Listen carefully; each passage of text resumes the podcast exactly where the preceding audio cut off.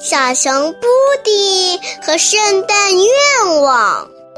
从十二月一日到十二月二十四日，每天一个故事，每天收集一个圣诞愿望。圣诞倒计时开始啦！十二月二十三日，这时教堂旁边的那座房子的门开了。一个小孩走了出来，身边还跟着两个小天使。声音说：“你是小熊布迪吗？”布迪只是点点头，他激动的一句话都说不出来了。声音又问：“你是在找我吗？”“我是……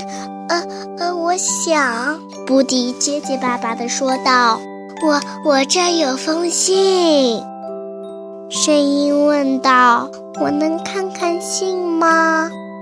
布迪总算松了口气。最好马上就看。声音笑了，他开始看信。看完，他又笑着说：“我要看看我能做些什么。”亲爱的布迪，现在你回家吧，等着明天的到来。今天就讲到这里啦，你们还想听后面的故事吗？欢迎大家明天继续收听哦！哈，再见。